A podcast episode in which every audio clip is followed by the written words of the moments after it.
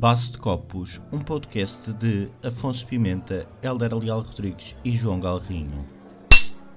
Um brinde à vida.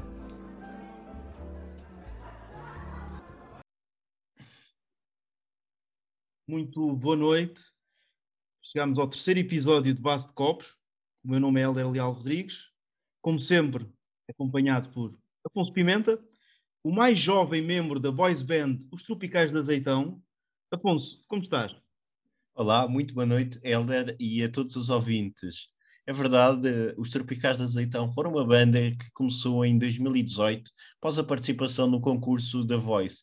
A banda tem-se destacado com o estilo caribe, mas também um pouco de soul e jazz, numa mistura inovadora que vem animar as tardes de verão de Azeitão. Temos também contado com algumas participações especiais no programa da tarde da SIC, mas também já fomos à Cristina Ferreira na TVI.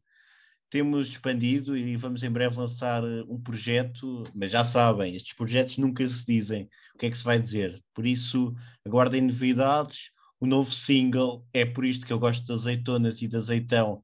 Já está aí nas plataformas. Façam like no YouTube, subscrevam o nosso canal. Afonso, eu estou surpreendido, porque eu, isto não estava previsto. Eu não sei como é que tu conseguiste dizer isso tudo sem saber o que eu ia dizer. É o Adiante. Foi... Estamos também aqui com o João Galrinho, o maior produtor de pera rocha do Oeste, da zona este de Palmela.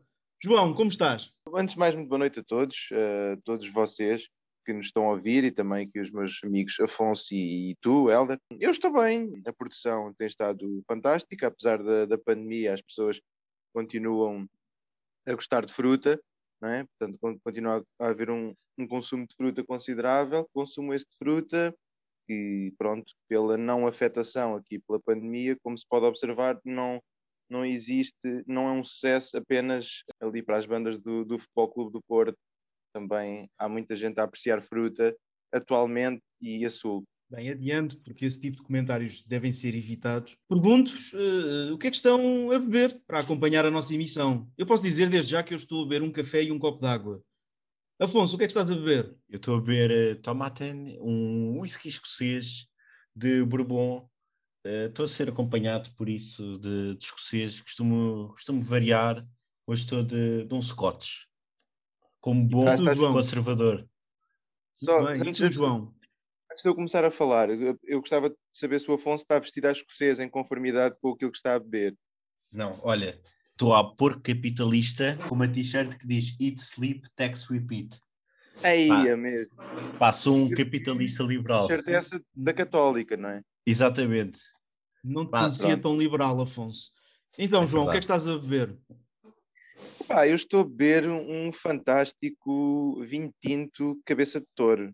6,70€, passa publicidade no Intermarché, numa relação qualidade-preço fantástica, porque o vinho é fantástico e 6,70€ não é propriamente ali 3 euros uma adega de pegões ou algo do género.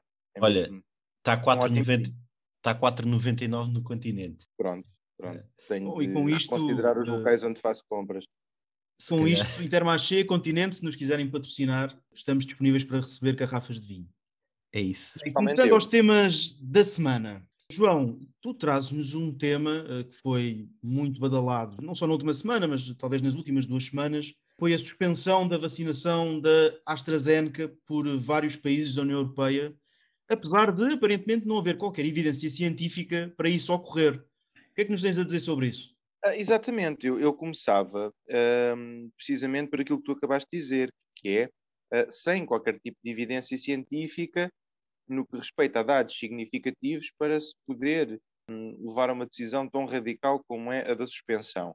Estamos a falar, no fundo, de 40 casos em 17 milhões. Eu vou repetir, são 40 casos em 17 milhões. Eu muito rapidamente estive a fazer uma conta aqui na calculadora e isto deu 0.00000 50 23529. Isto utilizando o número redondo dos 17 milhões, não é? Podem ter sido 17 e 100 mil ou 16, 998, pronto. Só para ter uma noção do quão estatisticamente ridículo é este valor, portanto, eu estava a terminar de dizer, só estava, estava a acabar os zeros, já estava quase a adormecer, só para a quantidade de números que aqui vai, não é? Tão estatisticamente irrelevante. De qualquer forma, apesar de ser irrelevante, os, os governantes, governantes de, boa, de, uma parte dos países da União Europeia decidiram-se pela suspensão uh, ao dia 15, 15 do 3, sensivelmente, para depois retomarem no dia 22. Praticamente correu uma semana em que tiveram basicamente a pensar, entre aspas, não sei se pensaram assim muito, mas pronto, sobre o assunto por causa destes 40 casos em 17 milhões. Estamos a falar de casos estatisticamente ainda ma mais irrelevantes do que um, problemas uh, ocorridos, neste caso os problemas em questão são coágulos no sangue, é? Uh, estamos a falar de casos bastante, uh, extremamente inferiores em termos comparativos ou com problemas causados, por exemplo, com a ingestão da pílula, com hum, problemas causados também a nível de coágulos com a vacinação da gripe, que é algo do género 1 em 1000, por exemplo. Enfim, comparando com estes 0.000002352, parece que houve um extermínio de, de, de, de pessoas ou de problemas graves com a vacinação da gripe e ninguém se lembrou quando, quando, quando apareceram, ninguém se lembra, quando aparece esse tipo de problemas, esse tipo de, de, de números quando, relativamente à, vacina, vacinação da gripe. Uh, no entanto, as coisas não, não, não, não estão fáceis no que respeita aqui à vacinação no, no continente europeu e qualquer problema que seja logo relatado e tenha eco na comunicação social, os governos toca de reagir ao sabor do vento, não é? que é aquilo que tem acontecido muito em medidas uh, do combate à pandemia, seja para, as, para agravar as medidas ou para as desagravar. Só que isto é um caso chocante de navegar ao sabor daquilo que são as notícias e aquilo que, que tem impacto na opinião pública. Isto parece quase que, que é andar ao sabor dos negacionistas, por um lado, por outro, é, é andar ao sabor também das pessoas que não sendo negacionistas, estando no, no polo oposto, que são pessoas, pronto, as pessoas mais medrosas, não é? Em que há mínima suspeita, toca-de por tudo em causa. Em relação a Portugal, estamos a falar do 12 país a, a, tomar, a, decidir suspender, quando, quando tomou esta decisão no dia 15. Podemos, por um lado, ver pelo prisma de que foi a reboque de outros países, não é? E que mais tarde ou mais cedo essa decisão iria ser tomada. No entanto, aquilo que eu, enquanto eleitor, enquanto contribuinte, espero do meu governo, é que saiba tomar decisões corajosas, saiba ser corajoso e não, não, não, não, não, não tomar decisões ao sabor de medos e de, de, de percalços estatisticamente irrelevantes que vão ocorrendo no processo da vacinação. Até porque, acima de tudo, isto, em, em termos de saúde pública, isto é tão grave, é tão grave, mas tão grave, que nós temos de ponderar devidamente a questão do custo-benefício. E relativamente a essa questão, eu diria que é uma não questão, porque o custo é tão ridículo, tão estatisticamente ridículo, que naturalmente o benefício de continuar a vacinar pessoas é largamente superior a correr riscos mínimos de haver problemas com coágulos de sangue em pessoas que recebem a vacina. E só para terminar, e antes, antes de terminar, eu vou terminar, vou terminar muito rapidamente, em que não só estatisticamente isto, isto, é ridículo do ponto de vista médico, não é do ponto de vista político, é do ponto de vista médico. Portanto, quem sabe destes assuntos considera estes casos estatisticamente ridículos. Portanto, não é uma questão de opinião, é uma questão de facto. Uma questão de facto. É, é importante deixar isso claro. Que há a possível, estamos a falar de casos em que há a possibilidade de isso ser assim. Ou seja, até pode dar-se o caso de nenhum destes, de, destes 40 casos ter uma relação direta e, e confirmada com que foi agravado pela vacina. Ou seja, é estes 40 casos em 17 milhões, provavelmente, possivelmente, há o risco de terem sido agravados com a vacinação. Mas até podem sequer nem ser, ou seja, estes 40 casos, em última instância, podem ser um, dois, cinco, no certo, fundo. João, exatamente, é, é exatamente isso. Afonso, não achas que essencialmente este hum, desacerto que, que, que houve não vem, acima de tudo, diminuir a confiança dos portugueses e das pessoas, no geral, dos europeus, na, nos planos de vacinação e nas vacinas contra o Covid? Não achas que pode ter esse impacto negativo uh, num, numa matéria desta natureza, da importância que ela tem? Olha, acho, e ainda bem que falas nisso, porque nada melhor do que o conhecimento direto Eu tenho uma avó que é hipocondríaca, como boa velha que é, e a minha avó está muito preocupada porque não quer tomar a vacina da AstraZeneca. Eu acho que a minha avó, que todos, todas as semanas tem uma doença diferente, agora o medo é tomar a vacina da AstraZeneca, acaba por espelhar a realidade de muitos portugueses e que acabam por eh, aumentar a desconfiança de uma vacina que, que é essencial. Acho que deve ser a vacina mais importante do último século, atrevo-me a dizer, a seguir à da gripe, que vai permitir, sim, voltarmos à normalidade, mas que, acima de tudo, as atitudes dos líderes políticos acabam por refletir o medo, e todos nós sabemos que só através da vacina e não da imunidade de grupo que se pensava que poderia ser uma solução, a Suécia tentou o mesmo, poderá levar a que regressemos à normalidade e que o Covid deixe de afetar. Agora, a AstraZeneca, não sei se recordam, caros ouvinte, caro ouvinte e caros colegas de podcast, teve também uma polémica há um mês. Não sei se recordam, mas ao dia 24 de fevereiro, a AstraZeneca admitiu entregar menos de metade das vacinas previstas para a União Europeia. Eu não sei até que ponto, e agora vou, se calhar, entrar em conspirações, mas como é um podcast, olha, posso ter mais margem para isso. Eu não sei se, até que ponto é que isto não foi uma medida de uma, um negócio de, acerca do contrato e uma maneira de agilizar processos da União Europeia, provar a sua força contra a AstraZeneca.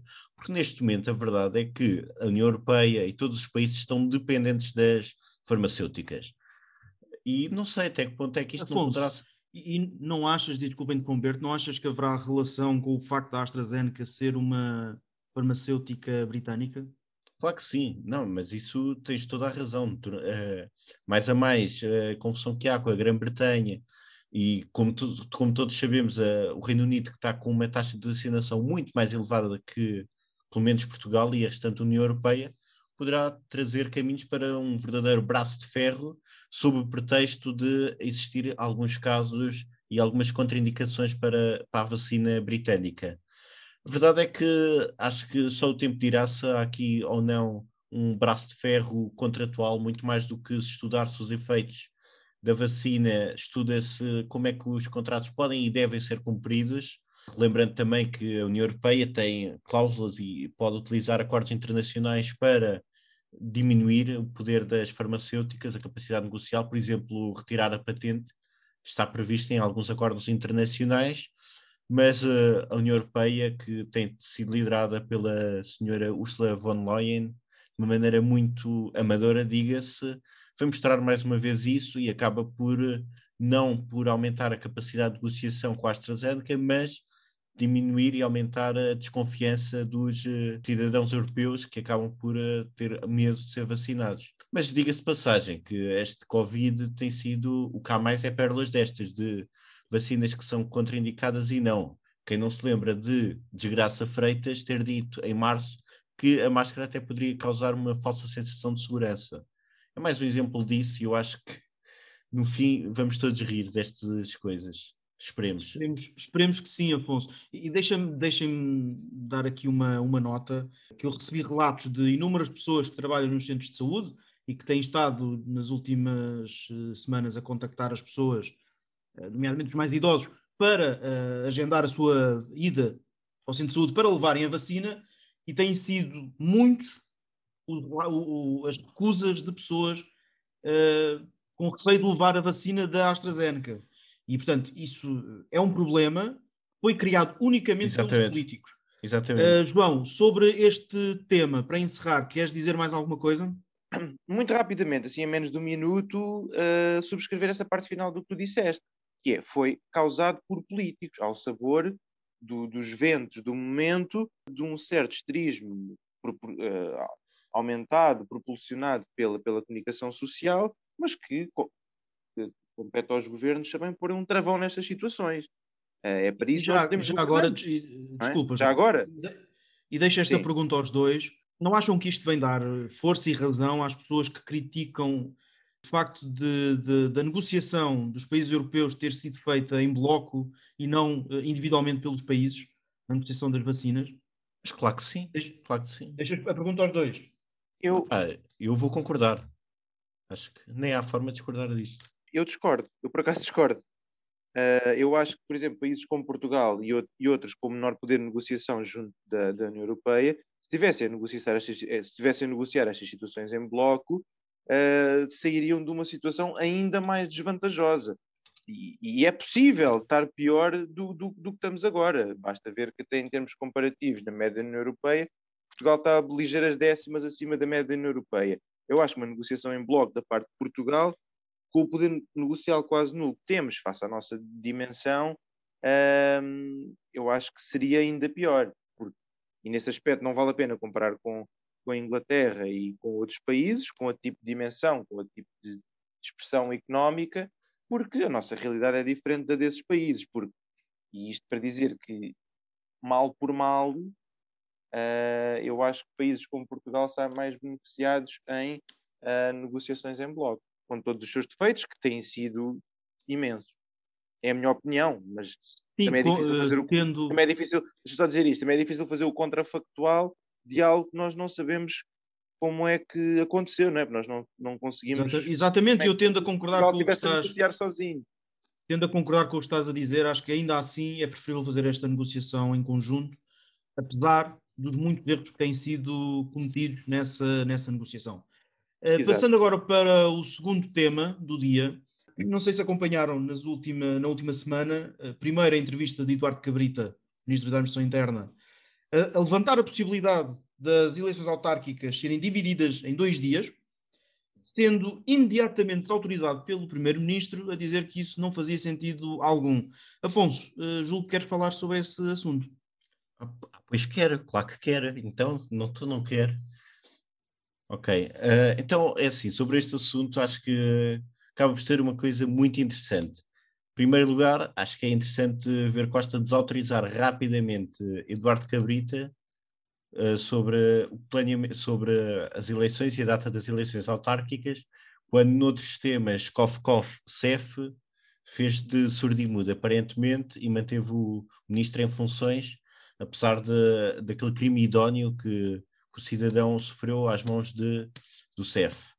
Agora, a questão que aqui se coloca, e para já não entendo muito bem a desautorização de Costa, mas nota-se aqui, e isso é que eu queria destacar e trazer também para a mesa desta discussão, desta amena cavaqueira, era o facto de Costa estar meio desorientado com isto das eleições. O argumento foi, o argumento de Costa, de, de Eduardo Cabrita, teve que ver com a dispersão, algo que já se fez nas presidenciais, é claro que, e o próprio ministro disse, não sei se foi depois, possivelmente foi depois, terá dito que, de facto, o que se passa é que é a reserva da Assembleia da República e, portanto, não caberia ao próprio decidir eh, as duas datas para as eleições, mas a verdade é que foi, eh, pelo menos para influencers, foi um sucesso as duas datas. Não sei se estiveram atentos às eleições presidenciais, mas quando o voto antecipado foi permitido para toda a gente, uh, e não só para quem estava deslocado ou mediante requerimento. O que se viu mais foi influências com a foto do eu já votei uma semana antes. Não percebi muito bem porquê, mas as pessoas votaram. Agora, a solução a ser adotada aqui, para já em outubro não sabemos muito bem como é que o país estará e o estado do país. Depois, é assim, Costa, eu acho que está uh, meio perdido com isto, consigo perceber o porquê de Costa, não consigo entender o porquê de Costa ser tão perentório a contrariar Eduardo Cabrita quando não fez noutros temas. E de Costa também parece estar perdido, porque acabou de. Pá, tem outra declaração que eu acho excepcional de acusar o PSD e o CDS de estarem a fazer campanha política por haver uma hipótese de coligação para as autárquicas, sem qualquer tipo de objetivo. Ou seja, há uma mobilização entre o PSD e o CDS uma coligação de dois, diria, tradicionais aliados no campo político, já fizeram em diversas vezes, e Costa, se deve estar esquecido provavelmente, mas o senhor Geringonça, se foi juntar ao PCP e ao Bloco de Esquerda, e eu não acredito que tenha sido por ideias, mas sim por mera mobilização política, agora vai acusar o PSD e o CDS de terem feito o mesmo, quando não tem uma situação não tem nada a ver com outra.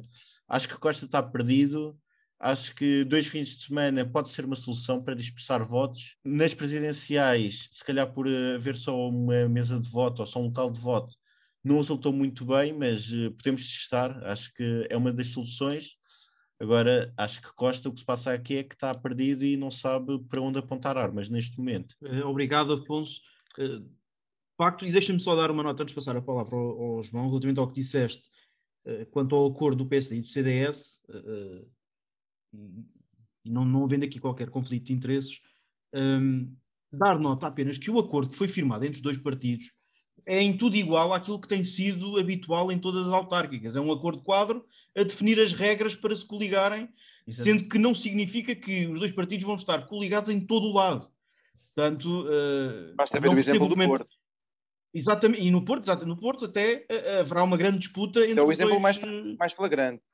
Exatamente, exatamente. E portanto, isto é em tudo igual ao que tem acontecido desde a AD, e portanto uh, o Costa possivelmente está preocupado porque pela primeira vez vê ameaçados alguns bastiões nesta, nestas eleições autárquicas. Um, João, o que é que, gostava de levantar aqui eh, uma, uma questão diretamente para ti, uh, até porque é jurista. Não achas que teremos aqui uma oportunidade de discutir, visto que ainda há tempo, a possibilidade de acabar com o dia de reflexão e de facto a eleição ser nos dois, nos dois dias consecutivos, portanto, sábado e domingo. Achas que isso é viável? Achas que faz sentido? Acho que acabar com o dia de reflexão é, é bastante unânime, mas gostava de te ouvir sobre isso.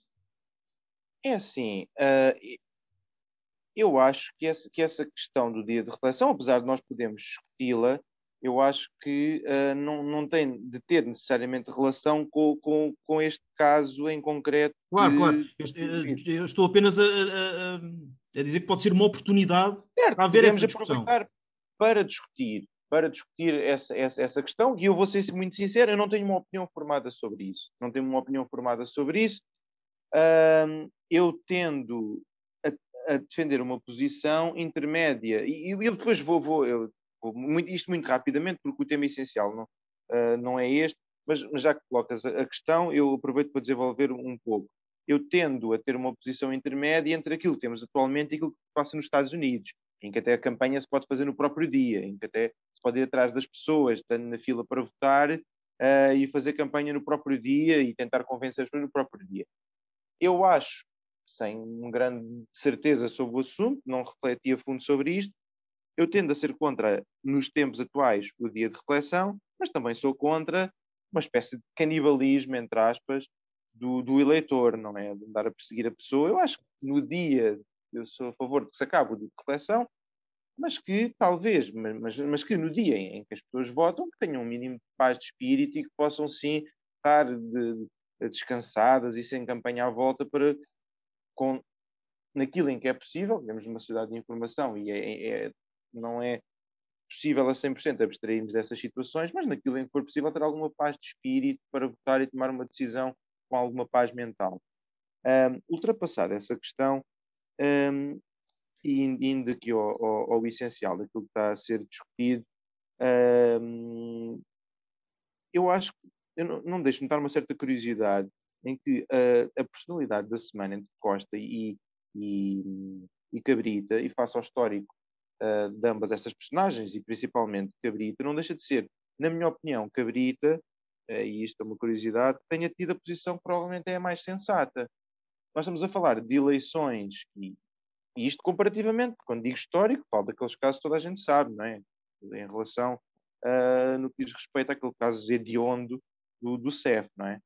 Um, mas não deixa de, relativamente a esta questão em concreto, eu acho que foi Cabrita quem teve a posição mais sensata, na minha opinião. Porque, de facto, estamos a falar de eleições em que o contacto porta a porta, o contacto uh, eleitor a eleitor, em alguns conselhos e em alguns freguesias, é literalmente porta a porta. É literalmente freguês a freguês, município a município.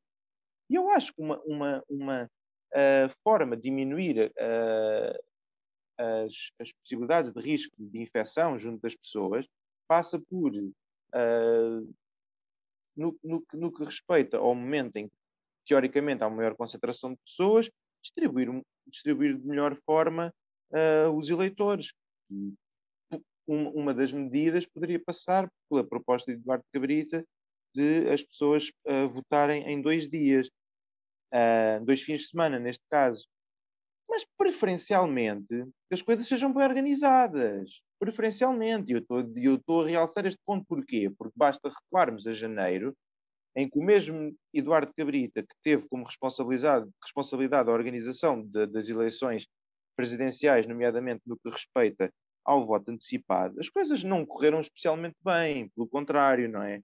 Portanto, é bom, por um lado, que ele tenha esta, esta, esta ideia, não é? Uh, e que uh, tenha essa intenção de, de, de, de, distribuir os eleitores por dois dias, face ao contexto pandémico que vivemos, mas eu gostava que isso viesse acompanhado uh, de algo concreto uh, que ele proponha para realmente as coisas correrem bem e para não corrermos o risco de acontecer o que aconteceu nas eleições, no voto antecipado nas eleições presidenciais.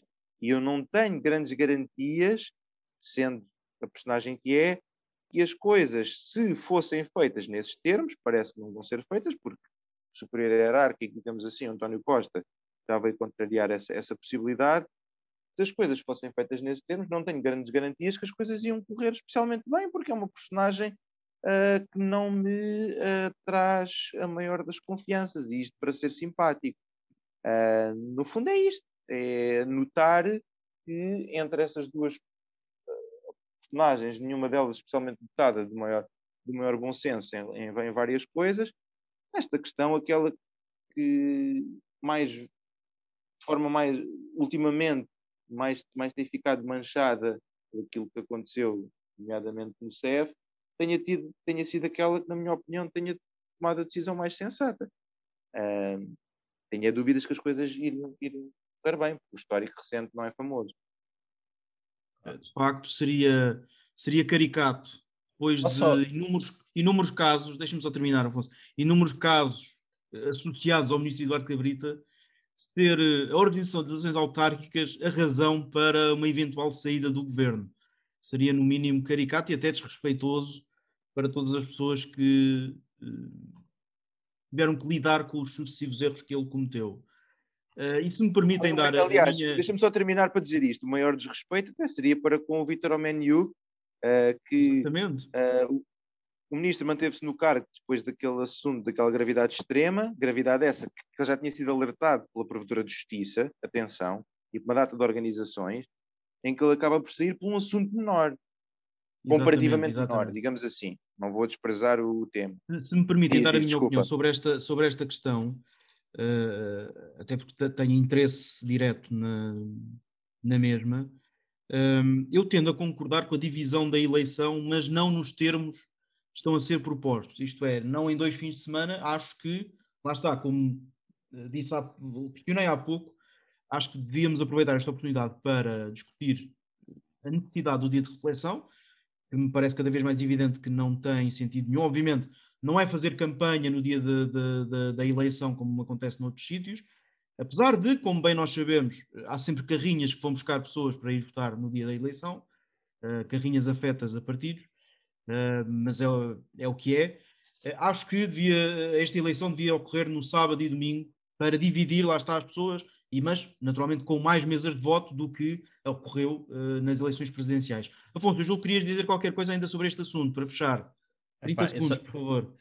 Epá, é muito rápido, só para dizer, epá, sobre o dia das eleições, acho que cada vez faz menos sentido e acho que a prova disso é o respeito que há em todas as eleições para as juventudes partidárias e para a Associação dos Estudantes. À meia-noite, todas as fotos à volta do perfil desaparecem, mas cartazes autárquicos permanecem meses e meses a fio, quase até causar bolor. Portanto, acho que está aí a prova em como cada vez faz menos É verdade, é verdade. Agora gostava de passar aqui a um outro tema que, que, que o João comentou comigo e bem sobre uh, os grandes eventos desportivos que vão ocorrer este verão. Uh, vamos tentar ser rápidos aqui neste tema, nomeadamente os Jogos Olímpicos, que, ao que parece, terão apenas habitantes do Japão a assistir, não é, João? sim, parece que a decisão mais recente sobre esta matéria, e é aquela que vai acabar por vigorar, é de que os próximos Jogos Olímpicos de 2021 terão apenas público residente uh, no Japão. Uh, eu acho que é uma decisão equilibrada e sensata em que concilia, por um lado, o contexto pandémico grave em que vivemos, o mundo em geral, não é?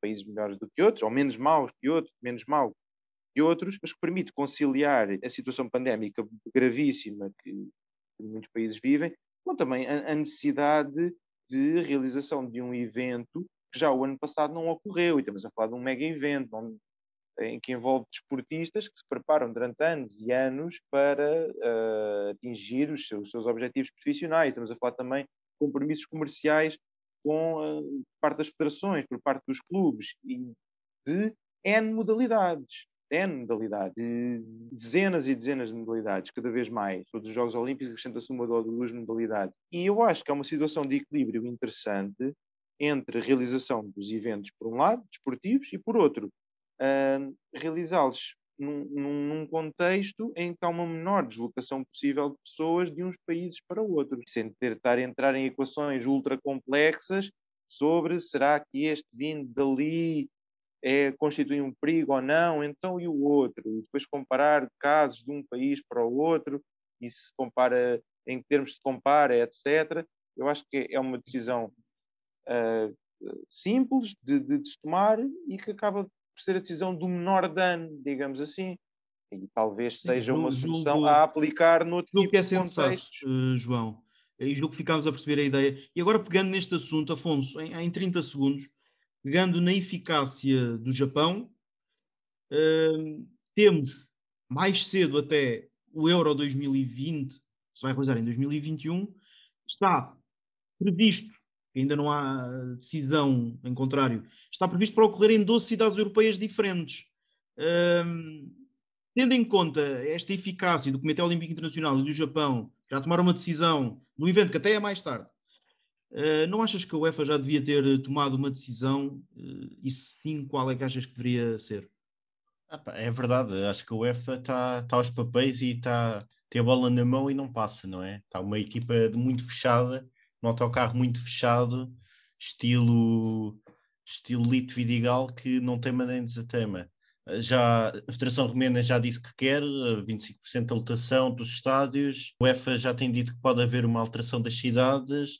A verdade é que o Japão e a eficácia nipónica manifestou-se rapidamente nos Jogos Olímpicos e Paralímpicos, que também se realiza na altura, e a UEFA ficou, fica indecisa e se calhar só a última hora é que vai acabar por decidir Pode ser, olhem, pode ser que calhe em Portugal, como foi a, a Liga dos Campeões, e lá teremos um, no Euro 2020 em Portugal. Era engraçado. Achas uh, que ainda vamos ter sorte e ter uh, um jogo Portugal-Espanha no estádio do Vitória? Porque não? Acho que gostava, acho que Porro ia fazer a de Ronaldo choco frito com tanto corte. Acho que dava uma boa manchete Vitória, estavas a falar do Vitória Futebol Clube, certo? Ou Sport Clube? Na...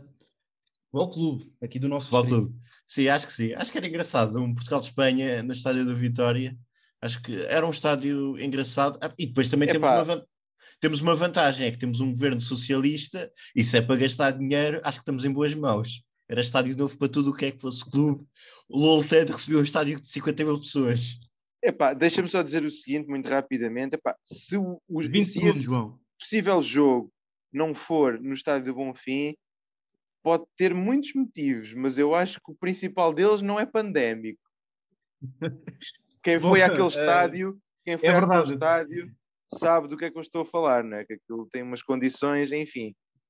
É verdade, mais vale fazermos no campo, no campo do Barreirense, que, que vocês conhecem e bem. Bom, Quase uh, Afonso, julgo que hoje nos trazes um preferes aqui na nossa rúbrica semanal. É verdade, tenho aqui um preferes. E este, Qual é o teu desafio? É um desafio muito simples e eu acho que os dois vão rapidamente chegar a uma resposta. Pronto, não sei se estão a par do senhor chamado Donald Trump, tem 74 anos de já idade. Já ouvi falar. Já ouviste? Conheço vagamente não, também. Não é apresentador de televisão? Exatamente, apresentador de televisão conhecido por apresentar o sábado às 5 na TSN nos Estados Unidos da América. Pronto, o apresentador, que também disse que foi presidente dos Estados Unidos da América, de 74 anos, está cada vez mais velho e naturalmente vai procurar um babá, ou seja, um enfermeiro que cuide dele quando estiver acamado. É uma pessoa acamada, uma pessoa que implica dar-te comida, uh, trocar fraldas, porque a geriatria é um ramo muito nobre e uma área por explorar. Vai implicar trocar fraldas, trocar, dar, dar banho, que é sempre uma tarefa árdua nos idosos, no fundo vão ter que estar 24 horas a cuidar de Donald Trump e só tem a ajuda da Ivanka, que pronto, não sabemos se vai estar com ele quando tiver uh, acamado. Mas o senhor está acamado e vocês vão ser o enfermeiro dele. Em alternativa, tenho uma solução que é muito simples. Não sei se viram a célebre manifestação de, dos, do movimento Médicos pela Verdade e sobre os negacionistas que houve ontem, inclusive é, tinha a repórter do Inspector Max, Sandra Celas. Pronto, vocês vão se juntar à organização, vão passar a ser negacionistas, vão ter o cartão de membro da Ordem dos Médicos da Verdade, e é claro que isto só tem uma pequena implicação, que é só vão ser consultados por médicos pela verdade. Não posso garantir que estejam inscritos na Ordem dos Médicos ou que tenham a inscrição em dia, mas passam a ser os vossos médicos para qualquer tipo de problema que tenham. Portanto, está aí lançado. Helder, força. Agora fiz eu de moderador por 10 segundos. Pá, este, eu vou querer este não é fácil. ter a decisão confortável de ser o último a decidir. Este não é fácil. Por um lado, eh, até ao que parece o organizador da, da, da manifestação de ontem, entretanto, deu positivo à Covid, o que Acho é que logo um ótimo sinal. Isso implicaria também ficar amigo. Não sejas do, mau, pá. Da banda Stewart, da Sandra Celas e da Adelaide Ferreira. Exatamente. O que ao parece são negacionistas.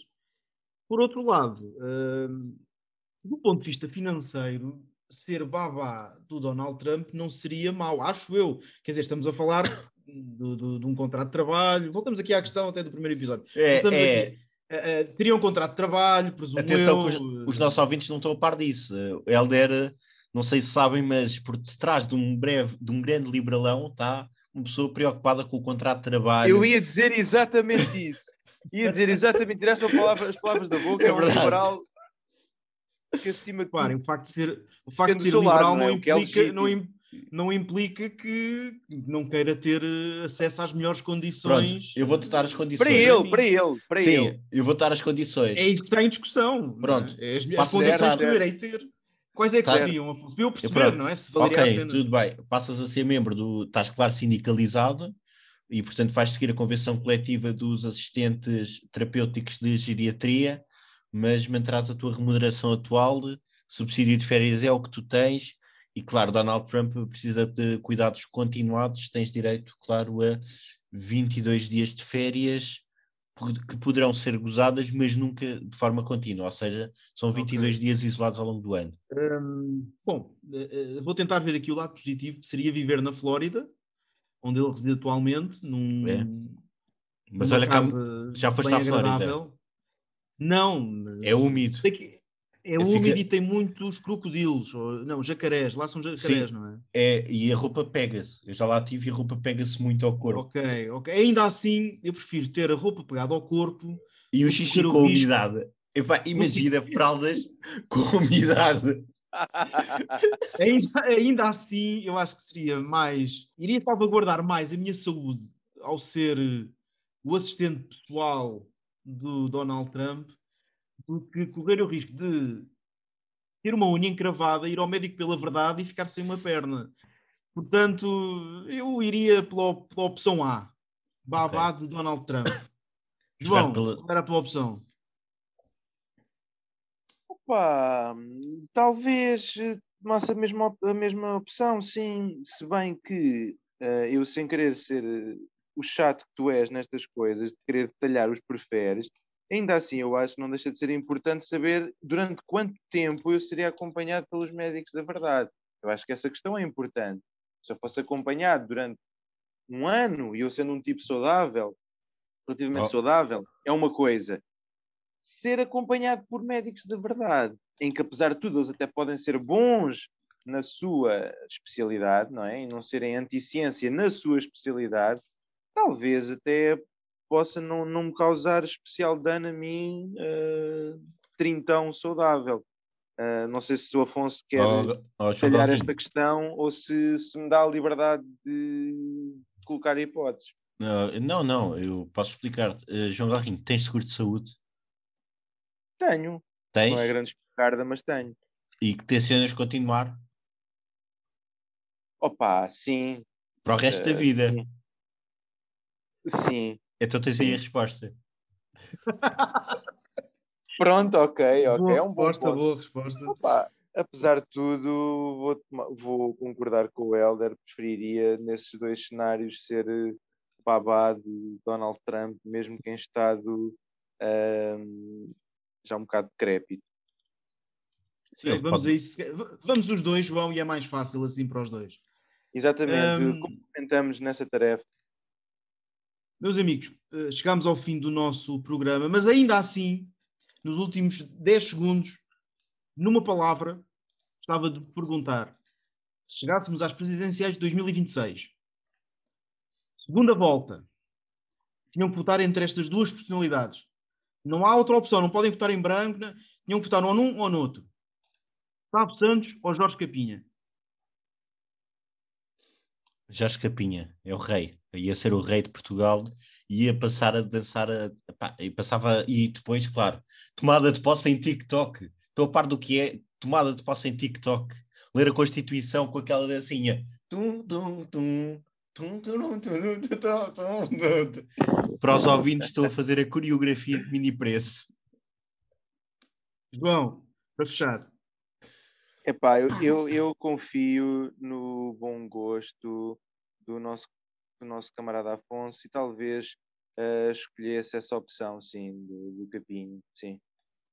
Pronto, e mesmo é porque confio Jorge... nele, porque parecem-me ambas, Exato. opções, opções, ambas opções, opções tenebrosas. Bom, e é com Jorge Capinha que terminamos mais um episódio de Base de Copos. Nós voltamos a ver-nos, ou ouvir neste caso, na próxima semana. Um abraço. Até um para a abraço, semana. até lá. Adeusinho.